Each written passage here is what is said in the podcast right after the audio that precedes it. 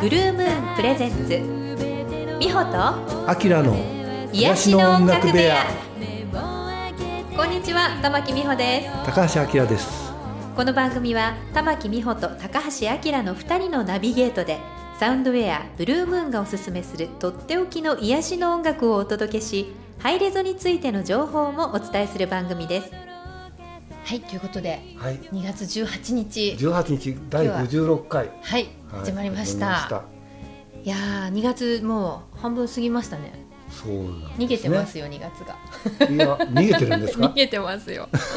いやいやあの迎えている感じです迎えている感じですか？はい、しっかり迎えてます。はい、ということで今日はですね、はい。間もなくはい。公開となります映画「リーディング。はい」はい、こちらの特集をですねお届けしようかと思っております。特集とあのまああのリーディングの音楽の特集でございますね。そうですね。やはい、はいはい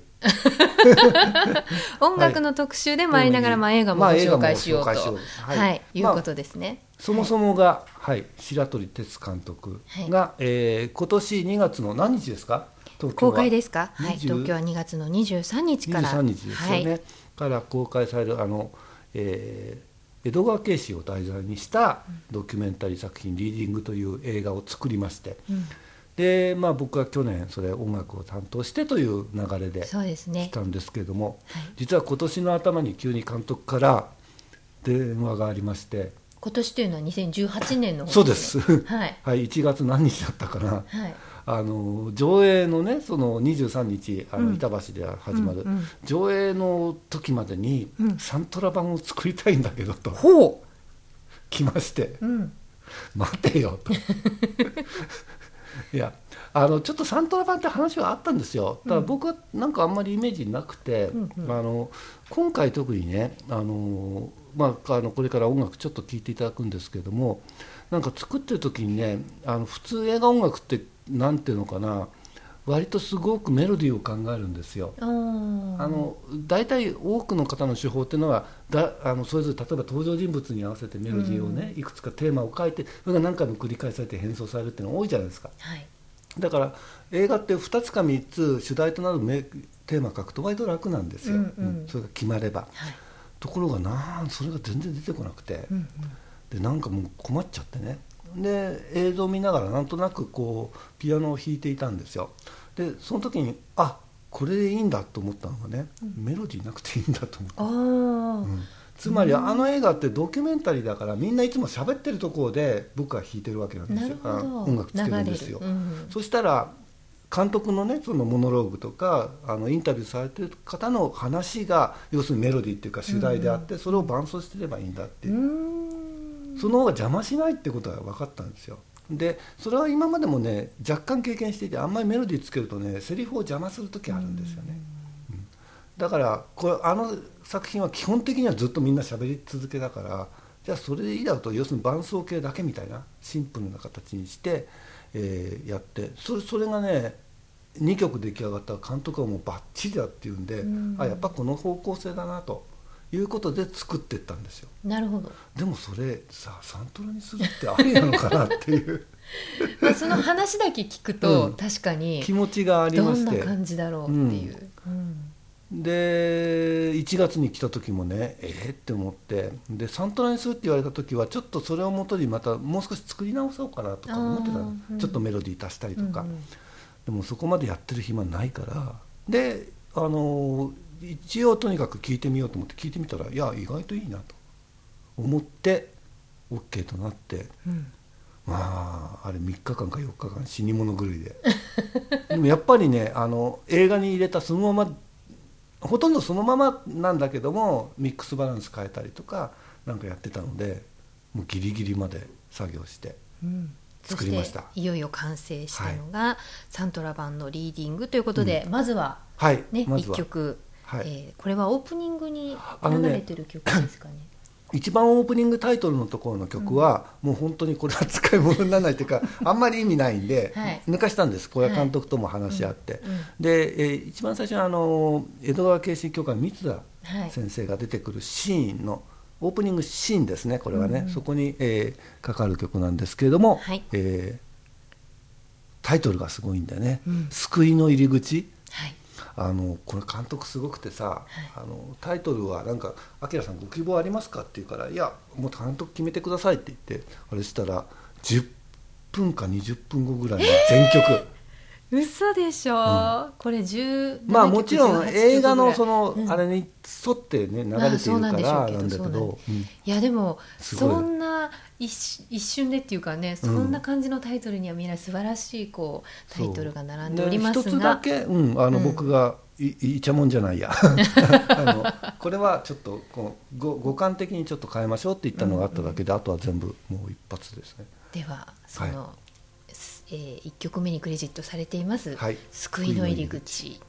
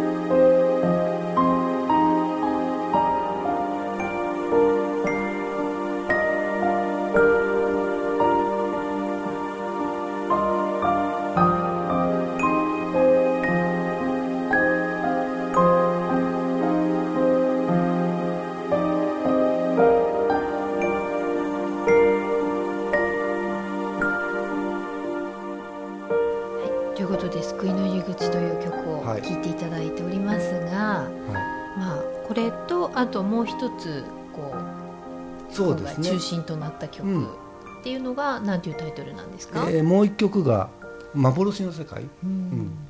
あのこれはちょっとねあの映画の前半っていうのは主にその病気が治るという、そうですえねー、ケイシーのあれで、リーディングでそれでまあ病気でいろいろあのがんであったりそれから高血圧あってあったり感染であったりっていうので、あのまあ、悩みを抱えてらした方の,、うん。うん。その悩みから、えーヒーリングまでの道をそれぞれこう語っていただくところで流れるものでだからちょっとあの暗い重いイメージからこう、うん。うん解決していくっていう感じに作っていったものですからね。うーん。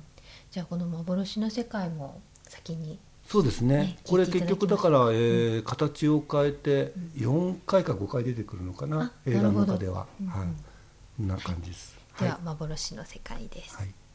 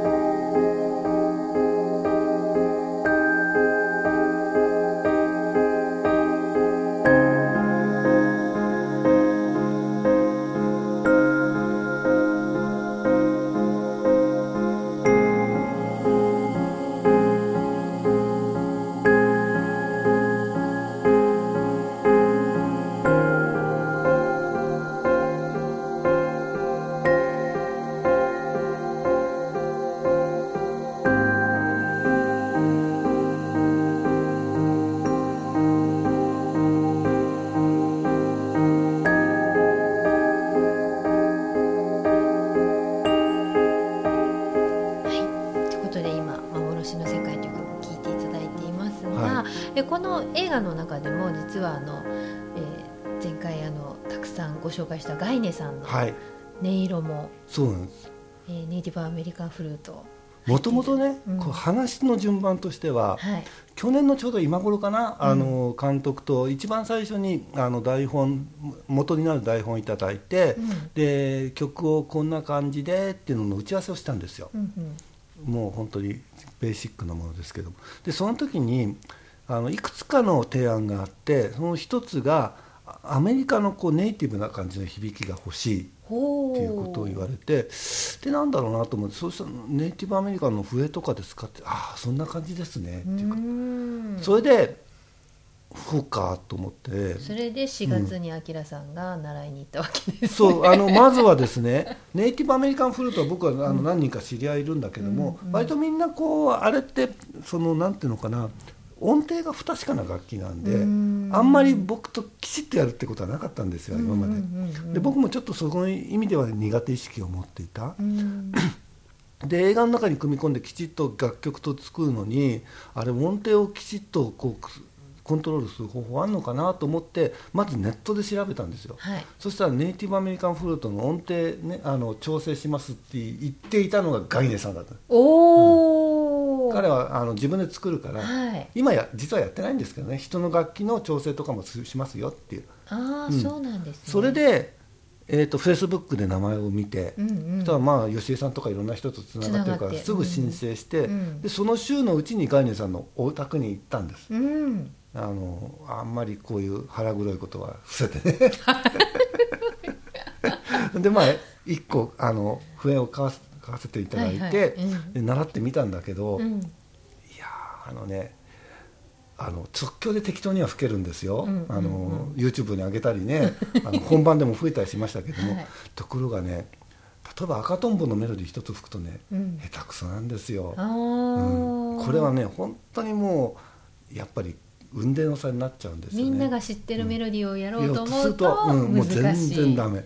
うん。即興ならばある程度いけるっていう感じで、うんであの監督がまず欲しかったのは「ローズ」だったんですよね「あー。ローズ」っていう曲にあれしてほしい、で一生懸命練習したんだけど どうやってももうなんか小学生のリコーダーより下手な感じで。練習してたんですね。してた。してたんずですね。っとしてました。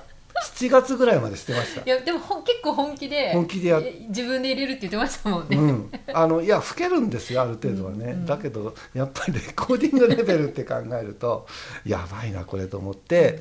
それでそれ以外にもねちょっと7月の後半ぐらいにだいぶあのプレッシャーがかかってきて、うんうん。あのこれ基本的に全部打ち込みで作ってるんですけれども、あはい。やっぱりちょっとサウンド的に奥行きが足りないなということでそれでガイネさんに相談してちょっと何シーンか加わってもらえませんかということで、えー吹いてもらったんですよ。なるほど、うん。うん。それももう超いい加減でねあのバックトラックをこうちょっと作ってはそれ聞いてもらって、その場で、おうん。お、これに合わせて吹いてくれませんかって言って。じゃあなんか半分即興みたいな。もう半分っていうかほもうほとんど。その場で。えー、それ2曲あのえあれ使っちゃったのみたいな世界で。やっちゃいましたけども、うんうんえーそんなのもありますが、えーここではですね、うん。えーまず1曲、えーこれあのなんていうんですか映画の終わりのシーンなんですけども、うんうん。実はこれ、えー、と英語版の方なんですよ。日本語版と英語版がちょっと違って、うん。英語版の方の、えー エンディングテーマとして「心の旅路」という曲を、まあ、ガイネさんに前日にメロディーを覚えてもらって 吹いてもらってもはい。う作ったといううん。曲ですけれども、はい。これをちょっと聞いて。じゃあこちらちょっとゆっくり聞いていただきましょう「心の旅路」です「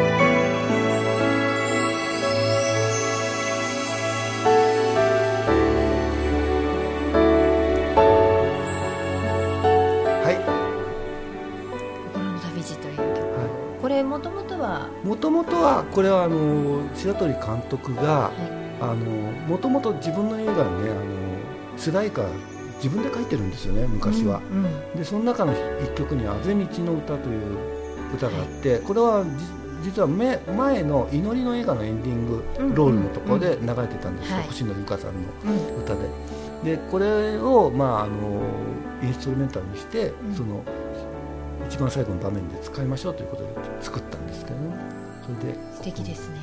いいですよ、なんかこう自分で聴いててもあのシーンとね重なると涙出てきちゃうような素晴らしい、最後感動的なシーンをこの曲が盛り上げているのでね、はい。ぜひ見ていただきたいなと思うんですあが日本語版はねこの曲が盛り上げてないんです。日本語版は それはまた別の楽しみということで、ということで映画、えーリーディング」はい。こちら、えー上映の方も、はい。えーもう間もなくということでですね。もうすぐですよね。はい、えー2月の、えー、23日から23日。3月の2日までが東京イオンシネマ板期間限定なんですねまず、はい。とりあえずね。そして、えー3月の3日からはですね名古屋のシネマスコーレと大阪のシアターセブンで、こちらの方はまあ期間はおしは決まってないんですが、はい。えー上映が始まります、そして3月の10日からは長野シネマポイントでも、えー上映が始まるということで、私も実はあの試写会でうん。この映画見せていただいたんそうですけど、僕より先に見てるんですね。そうなんですよ、なぜかなぜか完成は私の方が先に見せていただいたんですが、うんあのまあね、さっきあの紹介されたようにいろんなあの、まあ、こう病気を、えー江戸川慶心のリーディングに沿ってこう克服された方のお話とかが最初にね、出てくるんですけどその中であのアレルギーの話が出てきて、であのナス科のね植物を避けると、アレルギー結構あのはい。治ったりするんですよ。特に皮膚病がね。そうですね、うん。はい。いう話が出てきて、私実は結構あのアレルギーがあって、まあ、うん。花粉症とかね、うん。であとあの目がね一年中痒かったんですよ。結膜炎までいかないのかもしれないけれども、であの最近もうコンタクト入れるのがちょっともう億劫になっちゃうぐらいあな感じで、結構あの支障をきたしてたんですね。で、えーこの映画を見て、うん。あじゃあちょっとナスカやめてみようかなと思って避けたところですね、はい本当に改善したんですよ。い。やこれね、本当にあの要するにアクの強い野菜を避けろっていうことなんですけども、ナスカってあの皆さんご存知ないかもしれない。じゃがいももそうなんで、ね。えピーマントマトパプリカ、うん、ナス、うん。この4つをやめるだけでね、うん。例えばアトピーなんかをもうてきめんに効くみたいですね。ね特に日本人は基本的に、うん。そのここれらの野菜に本当は体質的に慣れてないらしいんですよ。あなるほどね。だから、うん、あのいやでもなるべく、まさかね、うん。自分がナスやトマトに、あの反応してるなんて今まで夢にも思ってなかったわけですよ、でも思いっきり食べてたのに、はい。そうなんです。でも避けるようになったら本当にね、効果があったのびっくりしてる重たんですが。いその感染の方とかはなんかね3ヶ月6ヶ月やらないと、抜かないとあれみたいですけども、でも本当にてきめんに出るみたいなんでちょっとそれをね、あのそうです。まあなんかそういうなんか本当にこう実生活にもね、はあの取り入れられるような情報とかもあります。それだけじゃなくて、うん。そういう医療のあの、側面だけじゃなくって、もっともっとあの最終的にはねね。精神的なあのところまであの素監督がうん。この映画作ってた時にすごく言ってたのが、うん。要するに前半はその救いのね、うん。あの病気から救われるっていう、はい。まあご利益の話なんだけども、うんうんそうではなくてあの結局最後は人間の生き方の問題、うん。自分の生き方はい。むしろご利益を与えていく側みたいな、うん。あのそこがあの見えてくるようにしてほしいってことを音楽でもすごく言われて、うん。いやでも本当にあのそういうあの、最後にはこう感動がね、はい。胸に込み上げてくるようなね、えー映画になっていますのでぜひあのたくさんの方に、えー映画を見ていただきそして、はい。サントラ版でね、はい。音楽も 楽しんでいただけたらと思います。ということで今日は、えーこの CD をなんとプレゼント。はい。ということで、はいえー CD プレゼント1名様でございます、えー、と応募の方はですね、えーブルームーンのホームページから、はい。えー応募していただきたいと思います。インターネットでブルームーン CD と検索してください。